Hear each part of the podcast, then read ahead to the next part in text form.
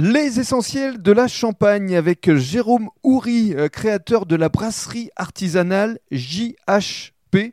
Alors JH, je comprends, ça doit être Jérôme Houry, mais le P? P, c'est prestations. Il s'agit d'une euh, d'une société agricole, donc il y a aussi des prestations agricoles. Alors, on va détailler maintenant les bières. Il y a une gamme de 10 bières, je crois, différentes. Voilà, c'est ça. On retrouve la, la blonde, euh, la- Alors- la, la fausse blonde. Voilà, alors ce qui est amusant, c'est que sur chacune des étiquettes, c'est très travaillé. Il y a toujours euh, l'effigie d'une jeune femme. Voilà, donc qui représente une AGN en fait. hein. D'accord. Donc il y a la fausse blonde, qui par définition euh, est brune. Ensuite, vous avez la blanchette. Alors elle, elle, est- elle, elle a les cheveux blancs, c'est ça? Voilà, c'est ça.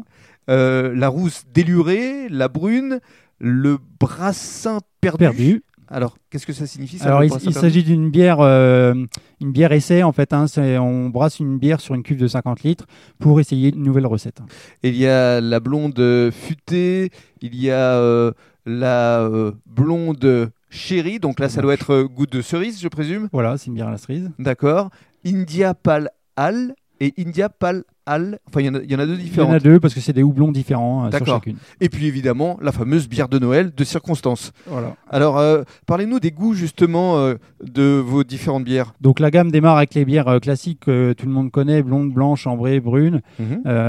Voilà. Après, on élargit la, la gamme avec des bières un peu plus fortes en alcool, à 6,5 par exemple, avec le brassin perdu. Le but de cette recette, c'est de tester des nouveaux houblons, des nouveaux maltes.